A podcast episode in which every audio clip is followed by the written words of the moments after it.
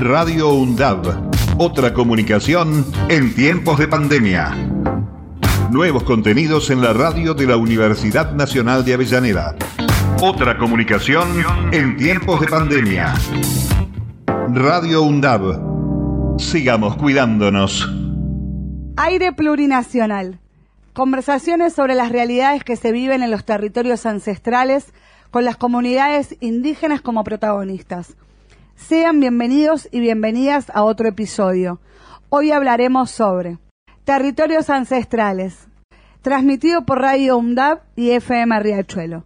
El podcast Aire Plurinacional es una coproducción de Opinoa, organizaciones de los pueblos indígenas del NOA, la Universidad Nacional de Avellaneda como parte de la red intercultural de equipos de acompañamiento indígena RIEDAI y la FM Riachuelo. Aire Plurinacional Podcast nace del segmento radial en Rompel Cerco de la FM Riachuelo. Ibitu, Ramico, Yanderet, Ancha, Yachtakunap, Guaira. Aire plurinacional. Aire plurinacional. Aire plurinacional.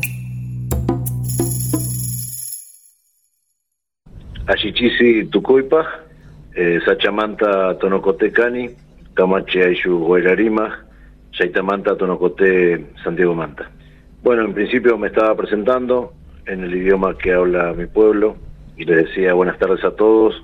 Soy Walter Barraza de la comunidad Guairarimas del Consejo de la Nación Tonocote Yutki en Santiago del Estero.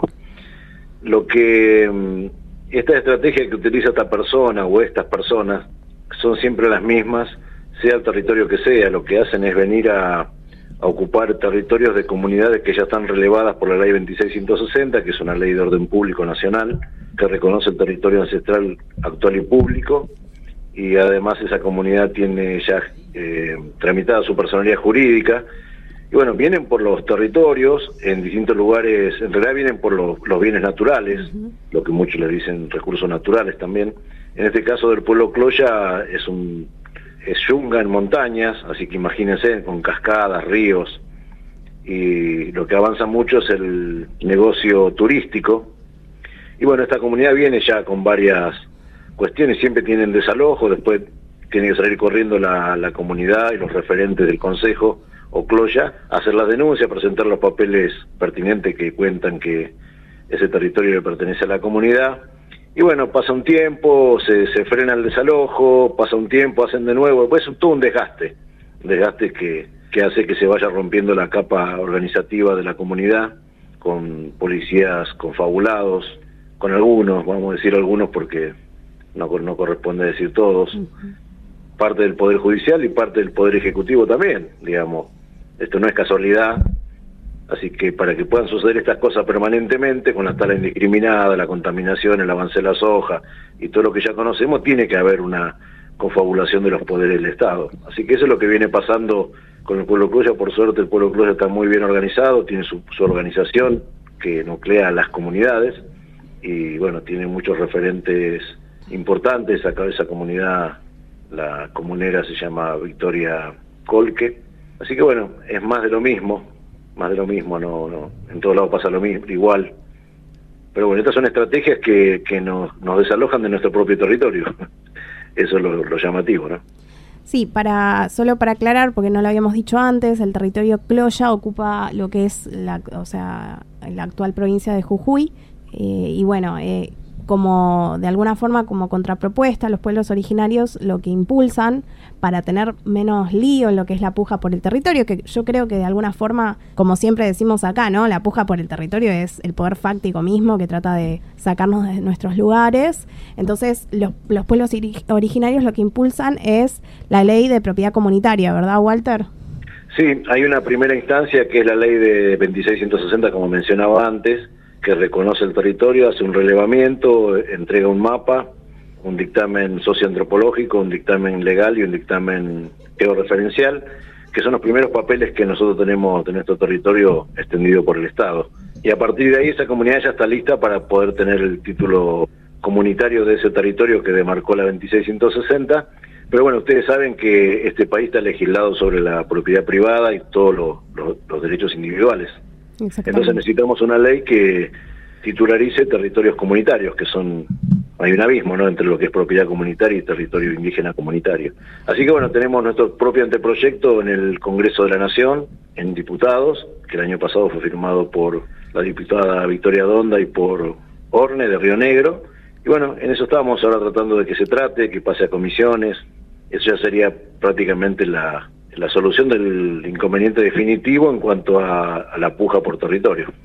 Walter Eva te saluda desde la Riachuelo. Tengo una pregunta frente a estos atropellos, frente a estos a estas patotas que vienen porque no creo que vengan con la bandera blanca. ¿Cómo se organizan? Bueno, en realidad estamos organizados como, como comunidades eh, y lo que hacemos es eh, nuestro, nuestro territorio se reconoce por la distinta legislación que tiene vigente la, la Argentina. Argentina es uno de los países que más legislación y acuerdo internacional y derecho constitucional tiene sobre sobre derecho indígena, pero el que menos lo cumple. Entonces la primera cuestión que surge es salir a poner el cuerpo a chocar al que al que entra con la topadora o el que entra con el camión a talar o el que quiere quiere edificar. La primera cuestión organizativa es la comunidad que sale y choca con el que viene a, usurpar o, a robar. En, muchos casos roban madera, ¿no? Eh, y a partir de ahí se em, empieza todo un protocolo de, de denuncias al Estado provincial y nacional que hace que comience a funcionar toda la legislación que está vigente. Esa es la, forma organizativa, porque muchas veces vamos a dar la, hacer la denuncia a la policía y no, no entiendo de qué están hablando, cómo territorio, qué hay comunidad indígena, qué hay indios. lo que estoy diciendo parece burdo, ¿no? sí, sí, es una chicana del otro hacer oídos sordos. Y como si fuera poco, el usurpador casi siempre cae con una orden de desalojo de la policía y y la policía siempre es hostil. Así que nos organizamos de esa manera. La forma organizativa que nosotros tenemos de, resistir el territorio es viviendo en el territorio. Y bueno, cuando aparece alguien va y te pone adelante. Pues ya hace una topadora, la policía, un desalojo, gente que entra a alambrar. Y a partir de ahí comienza todo el protocolo que explicaba antes, en el cual tenemos que remarla y remarla y remarla porque Está pasando exactamente lo mismo en una comunidad que se llama Potrillo Pozo, en Tonocotén, nuestra, en Santiago del Estero, y la policía no tomaba la denuncia porque no entendía que era lo de los pueblos originarios o los pueblos indígenas. Así que así nos organizamos y así venimos resistiendo el, territorio desde que llegó el colonizador junto a la, Iglesia Católica y comenzó todo el avance colonial, ¿no? después la conformación de los estados, y hoy estamos buscando alianzas estratégicas porque ya entendemos que este es un problema de toda la sociedad, no solamente nosotros los nativos. ¿no? Te iba a preguntar, Walter, a, a estos conflictos, donde primero está la cuestión del choque de los compañeros poniéndose al frente para que no entren las topadoras, para que no entren las patotas. Del otro lado judicial, donde hay denuncias, todo, ¿qué respuestas tienen? Lenta y confabulada. Es, es lenta porque es confabulada Sabemos que la justicia es lenta, pero además en este caso donde hay muchos intereses, dinero va, que son los bienes naturales, entonces el juez te pide un papel, te pide otro, la policía te pide un papel, te pide otro para tomarte la denuncia, después no te quiere dar la, la copia de la denuncia para saber en qué, en qué fiscalía cayó. Eh, es lenta, lenta y confabulada. En esencia, para lo que es las comunidades originarias, para los pueblos que, conforman lo que es la red de Opinoa. Eh, ¿cuál, cuál, ¿Por qué es, la, más allá del tema de la usurpación y eso, cuál es la importancia del territorio para los pueblos originarios? Bueno, la, el entendimiento del territorio para la visión de los pueblos nativos es distinta a la del occidental. El occidental ve los territorios de una forma mercantilista y entiende que el progreso tiene que ver con eso mientras que nosotros decimos que somos parte del territorio. Ese territorio que te da la vida, porque ese territorio te da el arte, te da la medicina, te da un, idioma, te da, una, te da costumbres, te da una forma de vivir. Entonces es, es una forma distinta de ver la vida, que es lo que nosotros estamos tratando de, explicarle a la cultura occidental con la que hemos sido educados todos, y al que vive en la ciudad, que está pareciera que está bien lejano, ¿no? la información no llega, y bueno, eh, eso es el territorio, es la vida te da la vida.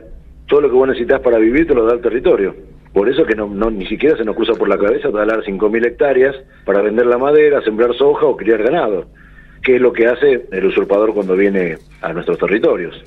Así que pequeña diferencia, ¿no? Entre cómo entender el territorio y cómo lo entiende la cosmovisión de la cultura dominante.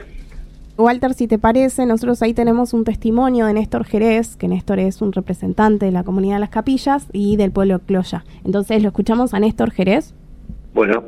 Así que entendiendo que este, la ley 2660 se crea con el espíritu de ser un paso previo a la titulación de los territorios comunitarios, entendemos que desde el 2006, ahora en 2020, se tiene que dar el siguiente paso que tiene que ver con la decisión política de los gobiernos de turno, como así también de los legisladores nacionales, porque corresponde al Congreso este, crear una ley de propiedad comunitaria indígena y para eso nosotros como pueblo presidente Ocloya y como organización de pueblos indígenas de la región NOA hemos elaborado un proyecto consensuado desde los territorios que hemos presentado ya en el Congreso de la Nación con expediente donde decimos de qué manera entendemos que tiene que ser una ley de propiedad comunitaria indígena, de qué manera nosotros tenemos que administrar un territorio comunitario, porque es importante tomar conciencia de que estos bienes naturales no son renovables y son la garantía de vida de toda la humanidad. Sí, más que nada tiene que ver este con que el territorio para nosotros somos parte del territorio y nosotros tenemos un vínculo, una relación con nuestra madre tierra, nuestra Pachamama y desde ahí también la importancia que le damos cada uno de, los elementos, que para nosotros todo tiene vida en el territorio y que no es solo lo material, sino que tiene que ver con lo inmaterial, con lo espiritual, en donde nosotros llevamos nuestra ceremonia en cada uno de estos espacios que son únicos y repetibles y que desde ahí tiene un, valor único porque, como decíamos, que nosotros resguardamos este territorio y los bienes naturales con la plena conciencia que es la garantía de vida de todas las futuras generaciones. Bueno, Walter, vos también pudiste escucharlo, ¿no? Sí, sí, todos los pueblos indígenas coincidimos de la misma manera. Eh, me queda muy, muy, muy presente esto del bien natural y no del recurso natural, ¿no? La diferencia. Y de que cómo también habitar el territorio hace que de alguna forma eh, no veamos a la, a la madre naturaleza como un recurso natural, sino como parte de la vida pero de alguna forma medio armónica, en equilibrio, en el que nosotros también le debemos algo. Sí, claro, ser parte es, sentir eso, eh, somos parte como, como un ser vivo, como un ser más vivo que habita este, este planeta, eh, somos parte de la, de la madre naturaleza y de la madre tierra. Entonces, bueno, parecía rarísimo, ¿no? Esto que estamos diciendo. Pero no... parece que, eh, porque el gran problema que tenemos es la educación como no estamos en la currícula, eh, la colonización y la cruz está vigente en la educación. Y, todos los días, a propios y ajenos, nos coloniza, y resulta que ahora estamos hablando de algo que existe acá en este planeta desde siempre, y parece que estamos hablando de, no sé, de algo no sé, que tomamos algo y estamos hablando de ¿no? No, no, porque lo que quisieron hacer fue eso, ¿no? Poder borrarlos de la historia, pero más que nunca esa historia está en nosotros y las, bien la estás contando vos. Es cuestión de volver a agarrarla y volver a traerla para nuestro lado. Claro, es que tenemos que reconocer que el sistema es muy efectivo y bueno, y produce estas cosas, ¿no? Produce que pensar que, que no hay indígenas en Buenos Aires y, y de los 16 millones yo calculo que 12 somos nativos, que hemos sido expulsados de los territorios.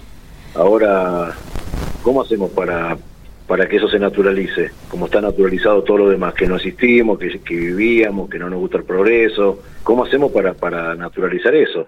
Nosotros tenemos la respuesta y la propuesta, ¿no? Para, para que eso cambie. Pensando en esto que decían con Eva, eh, nosotros siempre tenemos la consigna de que siempre luchamos para construir un mundo mejor o un nuevo mundo posible, como nos gusta decir. Y de alguna forma los valores que, tiene el pueblo o los pueblos indígenas respecto a la defensa del territorio, ver a la naturaleza como un bien natural y no como un recurso, son parte fundamental de este nuevo mundo que queremos construir porque claramente lo que está pasando ahora no es algo que nos contenga, no no entramos ni ustedes ni nosotros desde las organizaciones populares. Ahora se nos está terminando los tiempos, este, este programa fue medio entreverado, pero Walter, te invito al, al próximo segmento de la semana que viene, seguir tratando el tema, desarrollar un poco más lo que es la ley de propiedad comunitaria. Sí, por ahí también me parece poder traer la historia de su pueblo, que el otro que esté escuchando conozca cómo viven, cómo, cómo es el vivir y un poco de su historia ancestral, me parece que también sería bueno traerla acá a la Riachuelo para que todos conozcamos un poquito más de ustedes. Sí, por supuesto. No digo el ustedes como si estuviesen en la vereda de enfrente, es, es más de una cuestión... Intercultural. Sí, nosotros obviamente estamos agradecidos que siempre han sido muy amigables con nosotros. Eh, Opinoa re- eh, reúne 172 comunidades de seis pueblos. Ocloya, Omahuaca, Guaraní, Comechingón, Tonocoté y, y Omahuaca e Itastil me faltaba. Entonces, eh, hay, solamente nosotros los Tonocoté tenemos tres familias. Y en el caso de la, de la organización Los Pibes nos está colaborando con en esta emergencia con alimentos para la emergencia que estamos viviendo. Siempre han sido amigables con nosotros y este segmento obviamente que, que, que estamos de alguna manera fortaleciendo y dándole forma es importante porque nosotros decimos que te- te podemos vivir en la interculturalidad. Que eso que ustedes dicen que es un mundo mejor, nosotros decimos que hay otra forma de entender la vida, conocerla. Y bueno, después de ahí toma cuestiones, porque no es que hay que eh, formar un mundo un mundo distinto, no. Eso existe. Hay que volver a los orígenes. Claro, eso existe y es cuestión de conocerlo y vivir esa interculturalidad hacia un Estado plurinacional, ¿no? Totalmente. Bueno, Walter, gracias por, por estar eh, acompañándome a mí del otro lado, porque a mí me pone muy nerviosa esto, el aire. Hacía mucho tiempo que no hacía aire. Así que, nada, volvemos a hablar el viernes que viene, si te parece bien. Sí, nosotros a disposición, así que volvamos a hablar cuando ustedes consideren y, y vamos trayendo distintos... Nos gustaría en algún momento también poder hablar de las cosas positivas que podemos aportar a esta interculturalidad porque es como que queremos salir un poco también que nos solamente nos nos identifican por problemas, ¿no? Y en realidad somos Hay que contar lo bueno también. Sí, somos la solución de muchas cuestiones que, que, que está en crisis esta sociedad en general. Que yo podría Totalmente. decir la espiritualidad, podría decir lo moral. Así que también tenemos muchas cosas para aportar a esa interculturalidad, porque si no es todo negativo, ¿no? Nos estamos quejando, eh, contando cosas negativas y tenemos muchas cosas positivas para, para aportar. Con un poco de suerte, este segmento nos va a dar la oportunidad para eso. Te mandamos un fuerte abrazo, Walter, y muchas gracias por venir a compartir el aire con nosotros. Bueno, que anden bien y seguimos comunicados. Beso. Gracias. Hasta luego. Radio UNDAB. Otra comunicación en tiempos de pandemia. Nuevos contenidos en la radio de la Universidad Nacional de Avellaneda. Otra comunicación en tiempos de pandemia. Radio UNDAB. Sigamos cuidándonos.